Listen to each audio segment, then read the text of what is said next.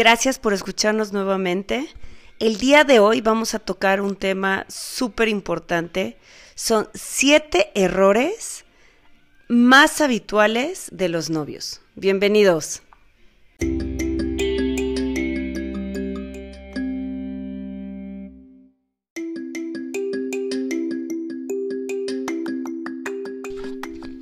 Empezamos.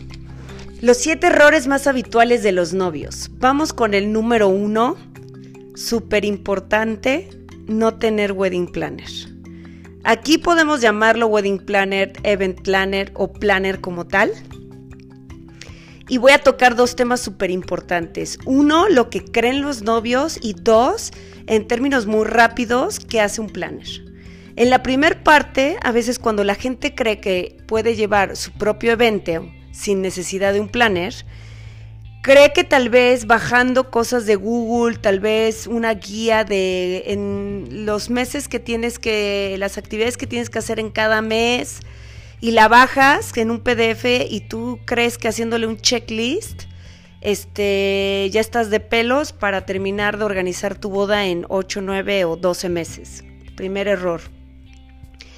El otro detalle en este tema de no tener un planner es que tú crees que porque buscas en un Google los proveedores, te van a salir diferentes, digamos, links en donde va a haber catálogos, en donde específicamente los, los proveedores pagamos para poder estar y que nos puedas encontrar un poco más fácil.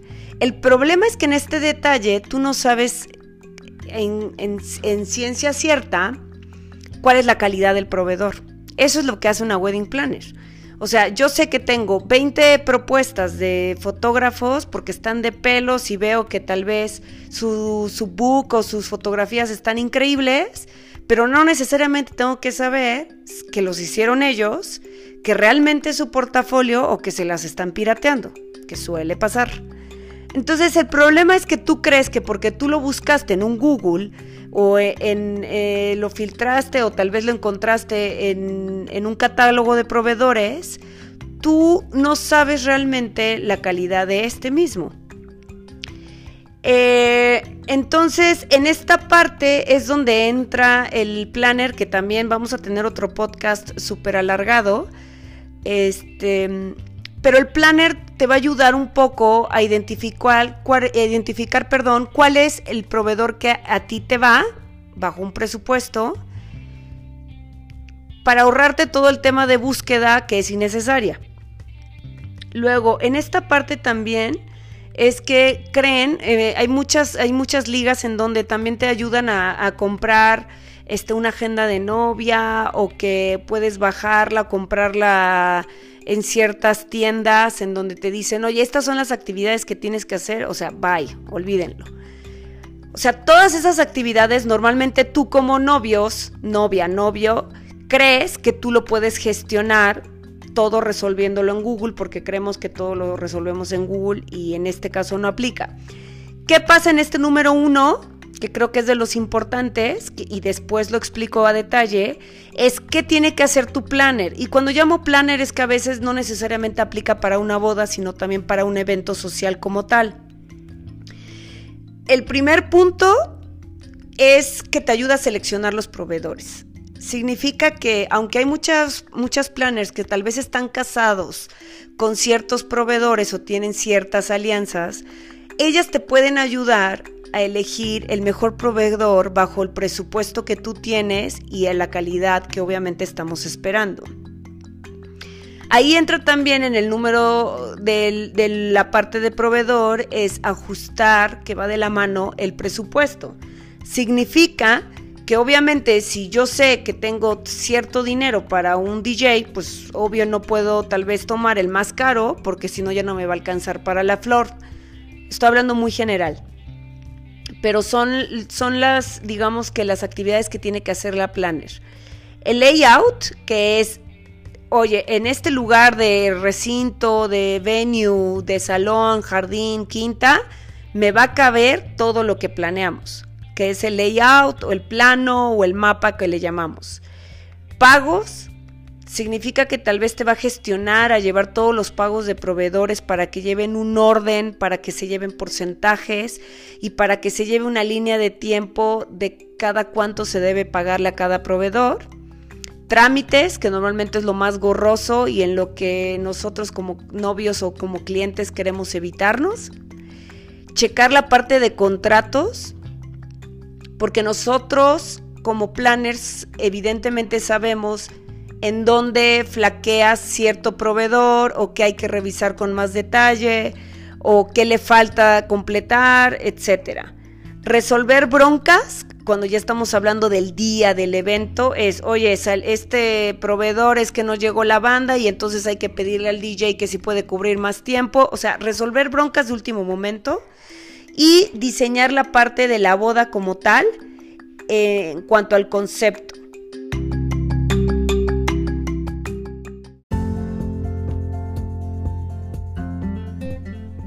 Número dos, que papás paguen la boda.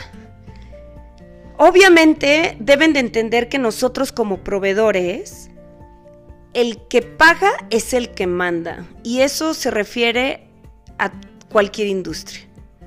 Entonces, si llegan los papás y papás son los que pagan, o sea, aunque nosotros querramos dirigirnos al, al novio como tal, a la novia, al novio, muy probablemente todas las decisiones más importantes o relevantes, la última decisión que tendrán serán los papás. Entonces, yo siempre en este caso les, les he dicho que, en, la parte de, de los presupuestos, cuando tienen la planeación de se quieren casar y tienen la ilusión del anillo y todo este rollo, que está padrísimo, creo que siempre el primer número uno que tienen que revisar es quién es el que va a pagar la boda. Obviamente en el 2020, eh, la mayoría de los casos debo decir que los novios son los que pagan la boda.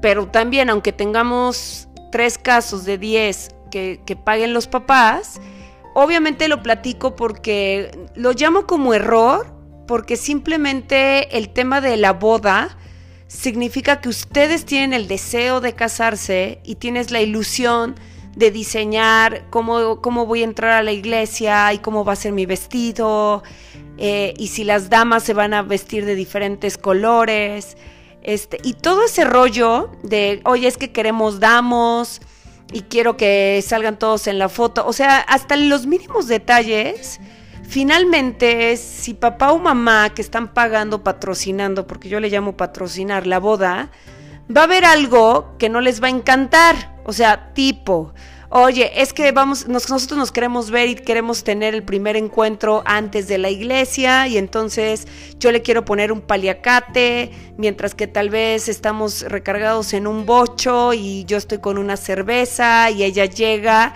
este, y nos volteamos al mismo tiempo y aquí todo relax. Y entonces los papás van a decir, ¿what?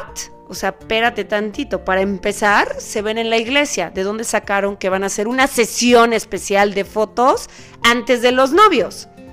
O sea, tenemos que entender que las bodas de hace 25 años son totalmente diferentes a lo que es ahora. Entonces, obvio, o sea, si, si les dicen, oye, el primer encuentro, el first look, van a decir, espérate, ¿de qué me estás hablando? Y lo copio y lo entiendo perfecto, o sea, porque esto lo veo todo el tiempo. Pero esas cosas, si tú estás pagando la boda, tú la vas a decidir y ustedes dos van a platicar y van a decir, oye, si nos vamos a encontrar antes y vamos a hacer todo este show, sí, de pelos, ¿no? Entonces, la verdad es que en este punto número dos, o sea, debo decirles que hasta la parte de la elección de menú, este, las tonalidades, que tal vez la boda sea más sobria o no, Finalmente, el que paga va a tener la última decisión. Entonces, por eso siempre les digo, ojo en este punto. Número 3. No tener definido lo que quieren. Me acuerdo, y ahí se lo platico, todo este tema es como más relax, porque también hay que escuchar cosas divertidas, padres, en, estos tiempos de coronavirus.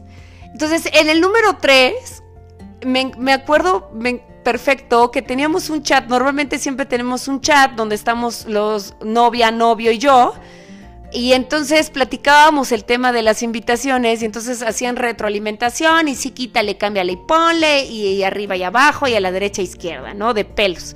Entonces me acuerdo perfecto que eran unos novios que era, eh, la novia decía blanco y el novio decía negro. O sea, literalmente lo opuesto.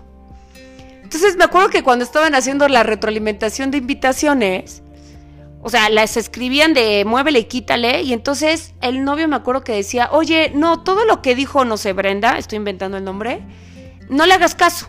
O sea, nada que ver lo que está diciendo. Y lo que él me estaba escribiendo, haz de cuenta que era negro. Y lo que había escrito Brenda era blanco. Obviamente cuando yo leí, o sea, me empecé a reír y yo decía, ¿de what?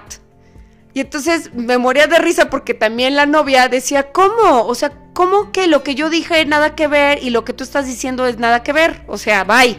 O sea, dos mundos totalmente diferentes. Obviamente nos sentamos en vivo y dijimos, a ver, espérense, o sea, vamos a ponernos de acuerdo, o sea, ¿qué queremos y hacia dónde vamos?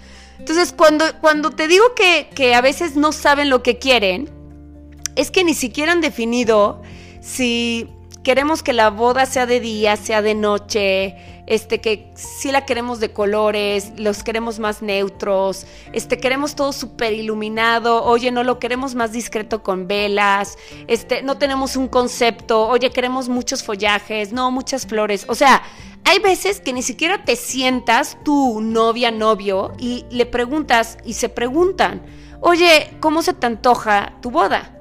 Sobre todo porque es un tema más de mujeres, obvio, con toda la razón del mundo, pero a veces en este tema, pues sí tienes que platicar, oye, ¿tú qué, qué pensabas? ¿O qué, qué, se te antoja? ¿O qué quieres? Nunca lo hacemos. Número cuatro, que la novia quiera hacer algo. O sea, puedo decirles que todo el mundo somos cositas, ¿no? Pero a veces es, es que, oye, tomé un curso de florería y quiero ser mi propio ramo porque sé que a nadie le va a quedar como a mí. O sea, digo, perdón, pero te vas a casar el día de la boda donde el estrés está hasta el full y tú todavía quieres ponerte de creativa en hacer tu ramo. O sea, digo, y ese es un, es un tema leve. O sea, ha habido casos en el que es que yo quiero montar mi mesa de dulces. Es que todas mis primas junto conmigo me van a ayudar a montar la mesa de carnes frías. O sea, vamos a ser honestos, o sea, creo que hay manera de que con el presupuesto que se tenga, se puede elegir lo que realmente tú quieras, pero que no tú en persona quieras resolver o el maquillaje, o tu ramo, o mesas de dulces, o etc, etc, porque hay infinidad de cosas. Entonces, ojo, porfis, eso no lo hagan. O sea, de verdad no lo hagan. Número 5, ya estamos cerca del final es no fijar el presupuesto. O sea, parece muy obvio. Pero hay veces que se avientan y dicen, pues vamos a casarnos y no tienen ni la menor idea de cuánto pueden gastar en ese año. Y entonces, cuando ya vieron, gastaron lo que tal vez iba a ser todo su presupuesto. Y entonces ya para el 70% que falta, pues ya se gastan una nada porque pues, ya no hay lana. Entonces, seamos muy honestos en que cuando definen, como en el punto primero que segundo que les decía, oye, ¿quién va a pagar la boda? También el punto súper importante es, ¿cuánto podemos gastar? O sea, oye, ¿realmente podemos gastar 300 mil pesos? Porque entonces nunca fijaron ese tema y entonces pues yo pensé que podía gastar en un super DJ que está de moda y me doy cuenta que no. O sea, que tengo que gastar uno básico. Entonces, ahí el problema es que siempre les digo que los dos temas que dan siempre problemas es la lana, dinero y la falta de tiempo. Entonces, vamos a eliminar ese tema de estrés porque cuando ya no tienes dinero hay cosas que tienes que empezar a quitar. Y entonces, oye, es que yo quería poner una galleta en cada lugar de, los invitados para dar un agradecimiento, pero pues ya no da el dinero. Entonces, bye con tu idea de agradecer a cada persona. Entonces, eso te causa hasta cierto punto una frustración de algo que tú ya habías visualizado, porque así somos, visualizamos algo y luego cuando no, cuando no se da, ah, bueno, es que yo voy a hacer las galletas. O sea, yo las voy a hacer, me va a dar tiempo y las voy a poner a refrigeración y entonces va a estar de pelos, ¿no? Y entonces la planner que me ayuda a acomodarlas. O sea, vamos a ser realistas. Número 6. Que a veces la novia no involucra al novio. O sea, tengo también ahí una anécdota increíble de unas invitaciones que la novia dijo, no, es que él trabaja muchísimo, no me pela, o sea, bye, él me dijo que lo que yo haga y que me haga feliz con él, con eso va a ser feliz él y adiós, bye. Y yo, bueno, va de pelos. Entonces, obviamente se puso de creativa y la invitación, bueno, parecía de 15 años, una invitación súper grande. obvio, cuando la ve el novio, o sea, dice, espérate, o sea, ¿cómo voy a llegar con mi jefe a dar esta invitación? Digo, seamos honestos. Entonces, digo, ese es un ejemplo de mil que puede pasar, ¿no? Entonces, creo que en este tema, que hay muchos detallitos en el que sí podemos compartir con el novio, a veces nosotros suponemos que no está interesado. Y entonces luego caemos en la realidad en que tal vez eso hizo un conflicto. Entonces, siempre yo les digo, vamos a hacer un grupo en el que todos estemos pendientes de lo que está sucediendo. Y habrá temas en el que, oye, pues es que voy a hablar de las damas. No, espérate, eso no me interesa, ¿no? Pero sí quiero ver si va a haber una barra especial de, de carajillos para mis amigos, o si quiero ver que la pista esté rotulada, o etc, etc. Entonces, en este tema nunca olviden en involucrar al novio para evitarnos problemas y porque también finalmente pues la boda es de dos, que siempre se los he dicho. Entonces, este, nunca lo olviden.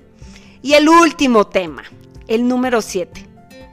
Definir que en el día de la boda, en el previo, en el antes y en el transcurso, no hay lados de boda. O sea, no está el lado de la novia y no está el lado del novio.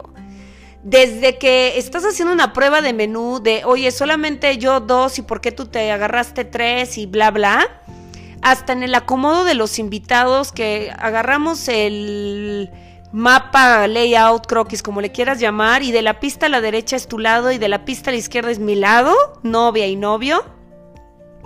Hasta en la entrega de souvenirs de, oye, espérate, yo solamente le voy a entregar a los, a los, a, mis invitados y pues sorry si no le toca el souvenir a, a tu familia. O sea, tienen que entender que cuando te casas, también te casas con la familia. Ese es otro rollo en otro podcast. Pero, o sea, sí lo, puse como el número 7 porque eso inicia desde la organización, eh, todo el previo, el día de la boda y hasta el post. Entonces, no hagamos esa marca de un lado, otro lado, novia, novio, porque el resultado no va a ser bueno. Espero que les haya ayudado, que todos estemos un poco más tranquilos, más concentrados, que estemos más inspirados y que tratemos de enfocarnos en lo que ahorita el día de hoy es una oportunidad para dar gracias y que tal vez estén ansiosos de escucharme en el cuarto capítulo. Les mando un beso muy grande y muchas gracias por escucharme nuevamente.